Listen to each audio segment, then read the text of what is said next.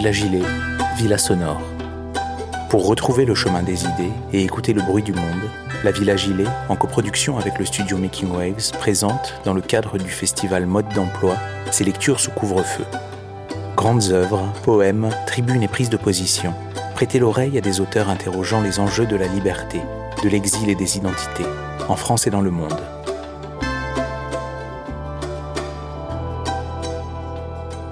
Lecture sous couvre-feu, deuxième émission, Liberté.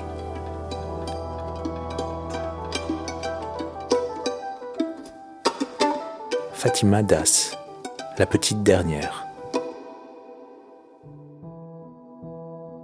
Je m'appelle Fatima. Je porte le nom d'un personnage symbolique en islam. Je porte un nom auquel il faut rendre honneur. Un nom qu'il ne faut pas salir, comme on dit chez moi. Chez moi, salir, c'est déshonorer. Wasser en arabe algérien. On dit Darja, Darija pour dire dialecte. Wasser, salir, foutre la merde, noircir. C'est comme se rapprocher en français, c'est polysémique. Ma mère utilisait le même mot pour me dire que j'avais sali mes vêtements, le même mot quand elle rentrait à la maison et qu'elle trouvait son royaume en mauvais état. Son royaume, la cuisine. Là où l'on ne pouvait pas mettre les pieds ni la main. Je m'appelle Fatima Das, mais je suis née en France, dans le 78, à Saint-Germain-en-Laye. Je viens au monde par césarienne à la clinique Saint-Germain, dans la rue de la Baronne Gérard. Césarienne, du latin caedere, tailler, couper, incision de l'utérus. Après ma naissance, à 30 ans, ma mère fait un infarctus. Je m'en veux d'être née. On m'extrait du ventre de ma mère à l'aube. Je ne nais pas asthmatique, je le deviens. J'entre officiellement dans la catégorie des asthmatiques allergiques à l'âge de 2 ans.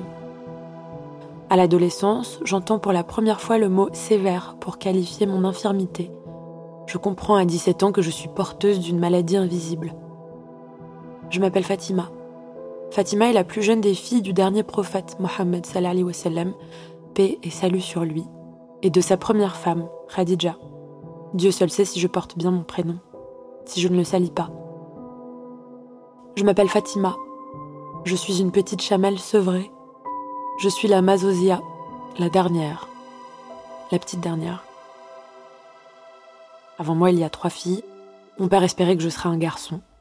Pendant l'enfance, il m'appelait Wildy, mon petit-fils. Pourtant, il doit m'appeler Bunty, ma fille. Il dit souvent Tu n'es pas ma fille. Pour me rassurer, je comprends que je suis son fils. Ma mère m'habille jusqu'à mes 12 ans elle me fait porter des robes à fleurs, des jupes patineuses, des ballerines.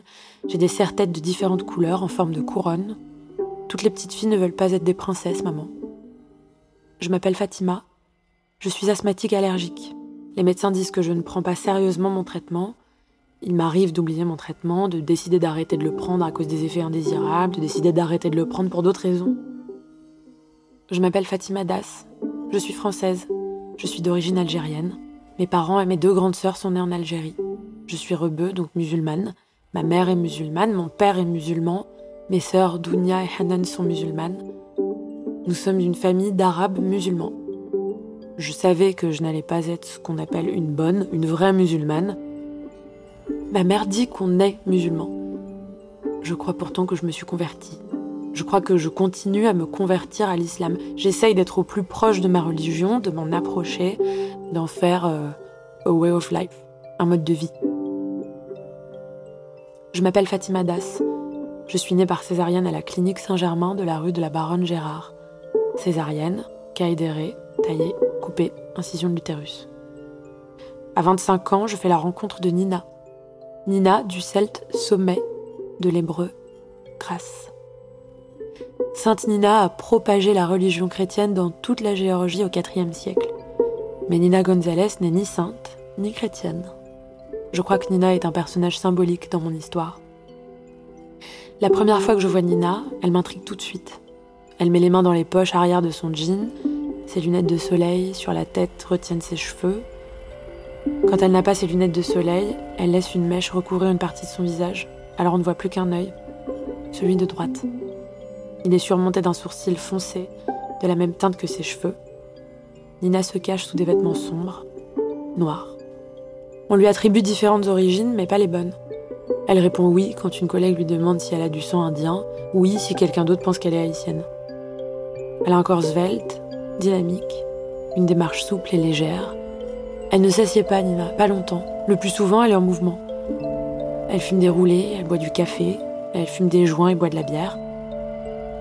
Elle ne fume pas des roulés, elle fume des Marlboro raides. Elle a le regard fragile, pas sûr, pas certain, dur et délicat, doux. Des yeux marrons, presque noirs, ténébreux. Elle aussi entre légèreté et sérieux. Elle rit de tout, des autres et surtout d'elle-même. Elle dit que le rire protège. Elle ne répond pas aux questions. Elle dit qu'elle ne sait pas pourquoi elle ne répond pas aux questions. Je pense que c'est parce qu'elle doute de moi, des autres et surtout d'elle-même. Nina est la seule à me demander si ça va, plusieurs fois dans la même phrase, à plusieurs reprises dans la même journée. Elle me laissera des souvenirs un peu partout à Clichy-sous-Bois, à Paris et ailleurs. Nina est assise à ma gauche, je suis assise à sa droite. Nous sommes sous un arbre, les branches prosternées nous entourent, le ciel est découvert, le soleil frappe fort, la canicule aussi. Un pigeon passe. Il attire mon attention, la sienne aussi. Nous nous retournons ensemble, au même moment, comme pour le regarder s'éloigner. Je cesse de regarder le pigeon. Je la vois, elle, le regarder encore. Des coups de vent traversent nos corps. Elle dit ⁇ Ça fait du bien ⁇ en souriant. Je la regarde. Je répète bêtement ⁇ Ça fait du bien ⁇ Je me revois assise au même endroit avec quelqu'un d'autre, un garçon que je ne regardais pas. Je m'appelle Fatima Das, je suis musulmane alors j'ai peur. Que Dieu ne m'aime pas, qu'il ne m'aime pas comme je l'aime, qu'il ne m'abandonne, de ne pas être celle que je devrais. Je m'appelle Fatima Das, j'écris des histoires pour éviter de vivre la mienne.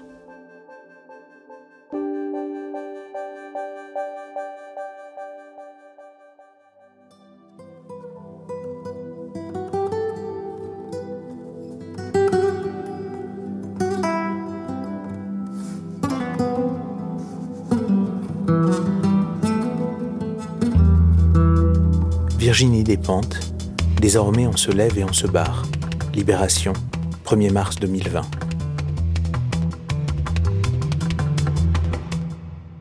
Soyez rassurés, les puissants, les boss, les chefs, les gros bonnets.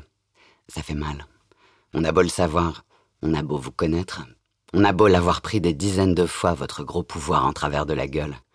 Ça fait toujours aussi mal tout ce week-end à vous écouter gendre et chialer, vous plaindre de ce qu'on vous oblige à passer vos lois à coups de 49-3, et qu'on ne vous laisse pas célébrer Paul en ski tranquille, et que ça vous gâche la fête. Mais derrière vos jérémiades, ne vous en faites pas, on vous entend jouir de ce que vous êtes les vrais patrons, les gros caïds, et le message passe 5 sur 5. Cette notion de consentement, vous ne comptez pas la laisser passer. Où serait le fun d'appartenir au clan des puissants s'il fallait tenir compte du consentement des dominés? Et je ne suis certainement pas la seule à avoir envie de chialer de rage et d'impuissance depuis votre belle démonstration de force. Certainement pas la seule à me sentir salie par le spectacle de votre orgie d'impunité. Il n'y a rien de surprenant à ce que l'Académie des Césars élise Roman Polanski meilleur réalisateur de l'année 2020. C'est grotesque, c'est insultant, c'est ignoble, mais c'est pas surprenant. Quand tu confies un budget de plus de 25 millions à un mec pour faire un téléfilm, le message est dans le budget. Si la lutte contre la montée de l'antisémitisme intéressait le cinéma français, ça se verrait. Par contre, la voix des opprimés qui prennent en charge le récit de leur calvaire, on a compris que ça vous saoulait. Alors quand vous avez entendu parler de cette subtile comparaison entre la problématique d'un cinéaste chahuté par une centaine de féministes devant trois salles de cinéma et Dreyfus, victime de l'antisémitisme français de la fin du siècle dernier, vous avez sauté sur l'occasion. 25 millions pour ce parallèle. Superbe. On applaudit les investisseurs, puisque pour rassembler un tel budget, il a fallu que tout le monde joue le jeu. Gaumont Distribution, les crédits d'impôt, France 2, France 3, OCS, Canal+, la RAI. La main à la poche est généreux pour une fois. Vous serrez les rangs, vous défendez l'un des vôtres. Les plus puissants entendent défendre leurs prérogatives. Ça fait partie de votre élégance. Le viol est même ce qui fonde votre style. La loi vous couvre. Les tribunaux sont votre domaine, les médias vous appartiennent, Et c'est exactement à cela que ça sert, la puissance de vos grosses fortunes. Avoir le contrôle des corps déclarés subalternes. Les corps qui se taisent, qui ne racontent pas l'histoire de leur point de vue. Le temps est venu pour les plus riches de faire passer ce beau message. Le respect qu'on leur doit s'étendra désormais jusqu'à leur bite tachée du sang et de la merde des enfants qu'ils violent que ce soit à l'Assemblée nationale ou dans la culture, marre de se cacher, de simuler la gêne. Vous exigez le respect entier et constant. Ça vaut pour le viol, ça vaut pour les exactions de votre police, ça vaut pour les Césars, ça vaut pour votre réforme des retraites. C'est votre politique. Exigez le silence des victimes. Ça fait partie du territoire. Et s'il faut nous transmettre le message par la terreur, vous voyez pas où est le problème. Votre jouissance morbide avant tout. Et vous ne tolérez autour de vous que les valets les plus dociles. Il Y a rien de surprenant est ce que vous ayez couronné Polanski. C'est toujours l'argent qu'on célèbre dans ces cérémonies. Le cinéma, on s'en fout. Le public, on s'en fout. C'est votre propre puissance de frappe monétaire que vous venez aduler. C'est le gros budget que vous lui avez octroyé en signe de soutien que vous saluez.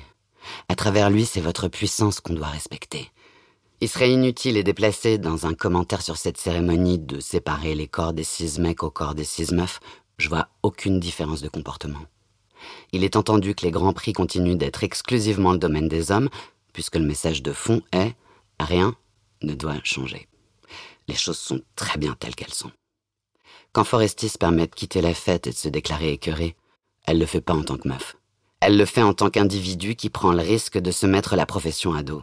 Elle le fait en tant qu'individu qui n'est pas entièrement assujetti à l'industrie cinématographique, parce qu'elle sait que votre pouvoir n'ira pas jusqu'à vider ses salles. Elle est la seule à oser faire une blague sur l'éléphant au milieu de la pièce. Tous les autres botteront en touche. Pas un mot sur Polanski. Pas un mot sur Adèle Haenel. On dîne tous ensemble dans ce milieu. On connaît les mots d'ordre.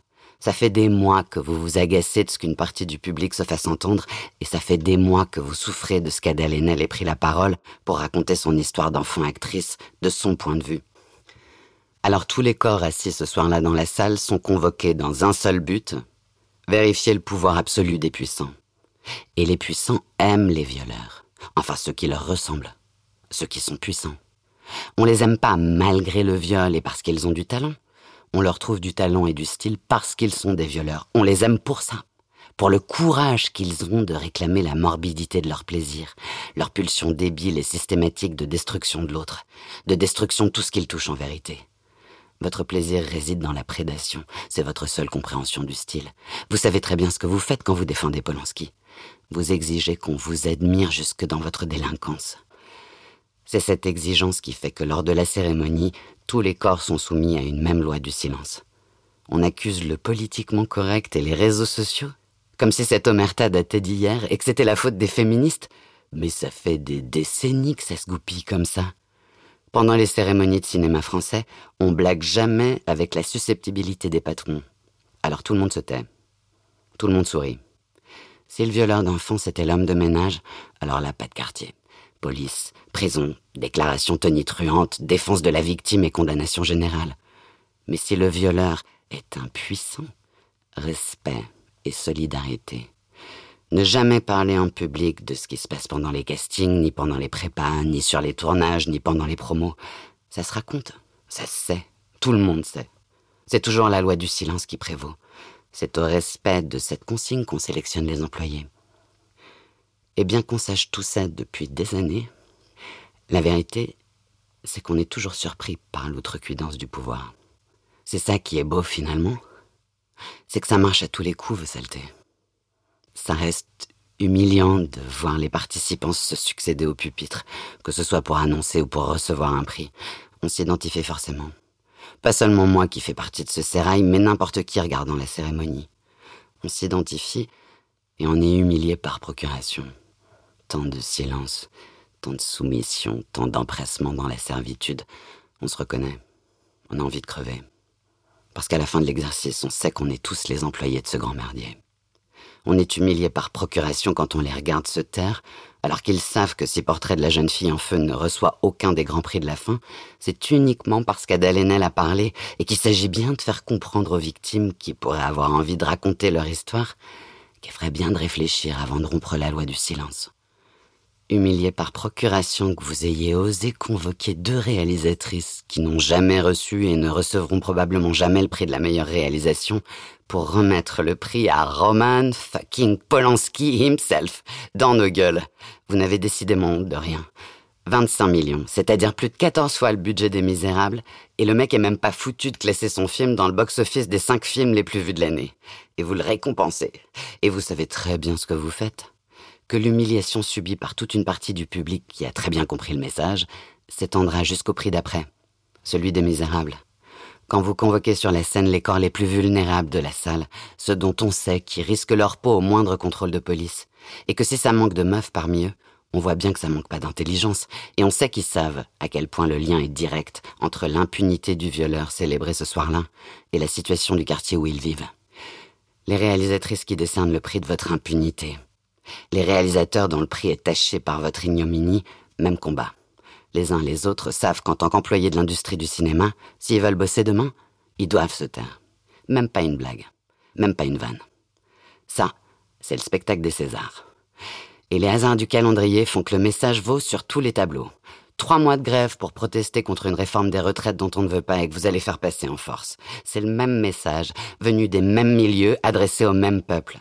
Ta gueule tu la fermes. Ton consentement, tu te le carres dans le cul. Et tu souris quand tu me croises parce que je suis puissant. Parce que j'ai toute la thune. Parce que c'est moi le boss. Alors quand Adèle Haenel s'est levée, c'était le sacrilège en marche.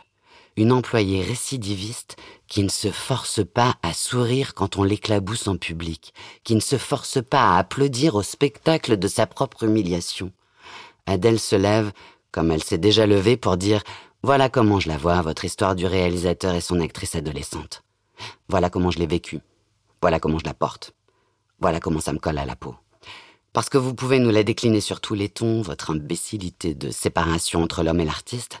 Toutes les victimes de viol d'artistes savent qu'il n'y a pas de division miraculeuse entre le corps violé et le corps créateur. On trimballe ce qu'on est, c'est tout. Venez m'expliquer comment je devrais m'y prendre pour laisser la fille violée devant la porte de mon bureau avant de me mettre à écrire, bande de bouffons. Adèle se lève et elle se casse. Ce soir du 28 février, on n'a pas appris grand-chose qu'on ignorait sur la belle industrie du cinéma français. Par contre, on a appris comment ça se porte, la robe de soirée. À la guerrière. Comme on marche sur des talons hauts comme si on allait démolir le bâtiment entier. Comment on avance le dos droit et la nuque raidie de colère et les épaules ouvertes. La plus belle image en 45 ans de cérémonie. Adèle Haenel quand elle descend les escaliers pour sortir et qu'elle vous applaudit. Et désormais, on sait comment ça marche. Quelqu'un qui se casse et vous dit merde.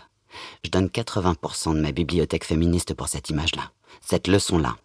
Adèle, je sais pas si je te mail gaze ou si je te female gaze, mais je te love gaze en boucle sur mon téléphone pour cette sortie-là. Ton corps, tes yeux, ton dos, ta voix, tes gestes, tout disait oui, on est les connasses, on est les humiliés, oui, on n'a qu'à fermer nos gueules et manger vos coups, vous êtes les boss, vous avez le pouvoir et l'arrogance qui va avec, mais on restera pas assis sans rien dire. Vous n'aurez pas notre respect. On se casse. Faites vos conneries entre vous, célébrez-vous, humiliez-vous les uns les autres, tuez, violez, exploitez, défoncez tout ce qui vous passe sous la main. On se lève et on se casse. C'est probablement une image annonciatrice des jours à venir. La différence se situe pas entre les hommes et les femmes, mais entre dominés et dominants, entre ceux qui entendent confisquer la narration et imposer leurs décisions, et ceux qui vont se lever et se casser en gueulant. C'est la seule réponse possible à vos politiques. Quand ça va pas, quand ça va trop loin, on se lève, on se casse et on gueule et on vous insulte et même si on est ceux d'en bas, même si on le prend pleine face votre pouvoir de merde, on vous méprise, on vous dégueule. Nous n'avons aucun respect pour votre mascarade de respectabilité. Votre monde est dégueulasse. Votre amour du plus fort est morbide. Votre puissance est une puissance sinistre. Vous êtes une bande d'imbéciles funestes. Le monde que vous avez créé pour régner dessus comme des minables est irrespirable. On se lève et on se casse. C'est terminé. On se lève, on se casse, on gueule, on vous emmerde.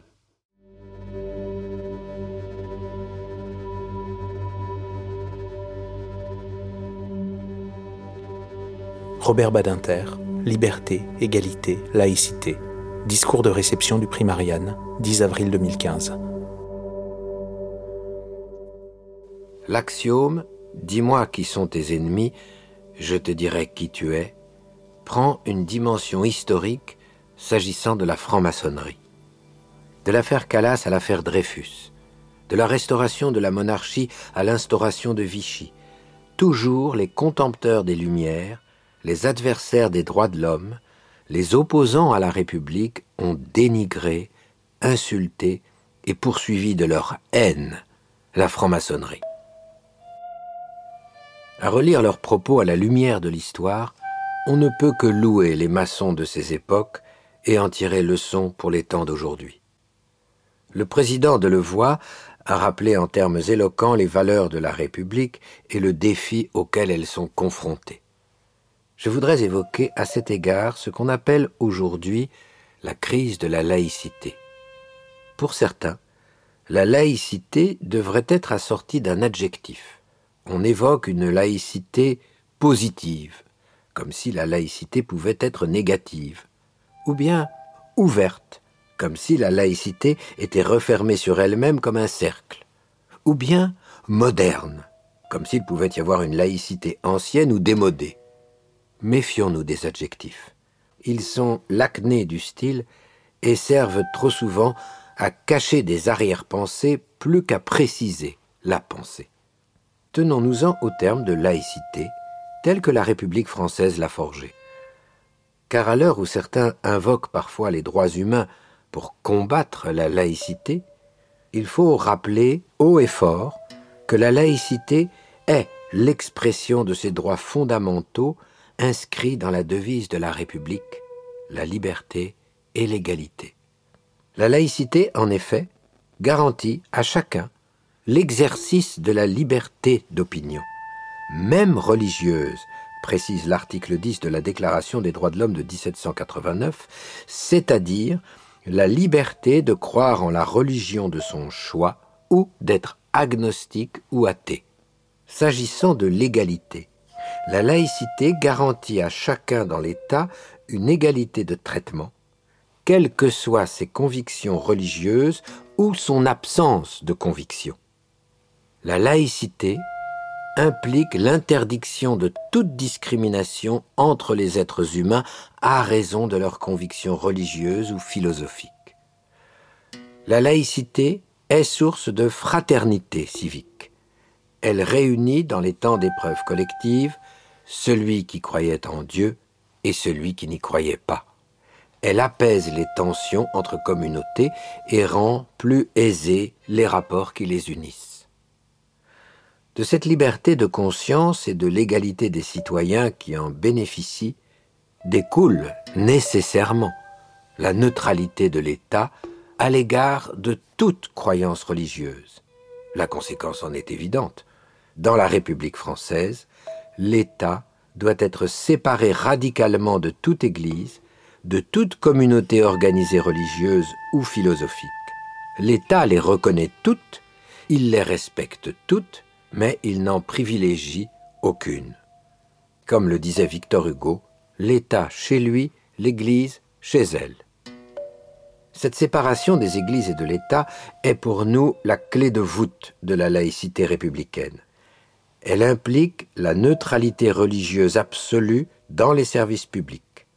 Comment, par exemple, admettre qu'au nom de motifs religieux, un homme s'oppose dans un hôpital public à ce que des soins nécessaires, voire une opération, soient pratiqués sur sa femme ou sa fille par un médecin homme ou des infirmiers. Les services hospitaliers ne connaissent qu'un impératif, soigner et guérir, sans jamais pratiquer une quelconque discrimination sexiste ou religieuse entre les malades, ni entre les personnels. De même, l'école publique doit demeurer un espace de neutralité religieuse, politique ou philosophique. À cet âge sensible, l'enfant ou l'adolescent doit être protégé contre toute pression confessionnelle ou partisane, contre tout acte de prosélytisme religieux au sein de l'école. On ne saurait être assez vigilant pour préserver la neutralité de l'école publique ce lieu privilégié de la laïcité. C'est le sens de la loi de 2004 interdisant dans les collèges et lycées publics le port de tout signe ou tenue ostensible qui marquerait une appartenance confessionnelle dans l'espace scolaire. La Cour européenne des droits de l'homme a d'ailleurs reconnu dans son arrêt d'Ogru contre France du 4 mars 2009 que la loi française sur l'interdiction du port de signes religieux ostentatoires à l'école publique n'était pas contraire à la Convention européenne de sauvegarde des droits de l'homme. La Cour a relevé qu'en France, comme en Turquie ou en Suisse, la laïcité est un principe constitutionnel fondateur de la République auquel l'ensemble de la population adhère et dont la défense paraît primordiale, en particulier à l'école. Quant au port de la burqa ou du niqab dans les services publics, si la loi française l'interdit, c'est non seulement au regard de la laïcité, mais parce que ces tenues procèdent d'une certaine idée de la femme qui est incompatible avec notre conception laïque des droits humains et le principe fondamental en notre temps de l'égalité absolue de droits et de conditions des femmes et des hommes dans la République. Il s'agit là pour nous d'un impératif catégorique avec lequel nous ne saurions transiger. La femme est égale en droit et en dignité à l'homme, toujours et partout, en quelque temps et circonstances que ce soit. La burqa ou le voile intégral dénie symboliquement ce principe absolu. Ils sont l'expression ostensible d'une inégalité de conditions entre la femme et l'homme que nous refusons. Au-delà des lois et des décisions de justice, je voudrais, en ce lieu de libre pensée, dégager la signification profonde de la laïcité en notre temps. La laïcité n'est pas seulement le corollaire nécessaire de la liberté d'opinion et de l'égalité entre croyants de toute confession et non-croyants. La laïcité est aujourd'hui dans la République le garant de la dignité de chacune et de chacun. Jean Jaurès disait déjà en 1905 que la laïcité, c'était la fin des réprouvés.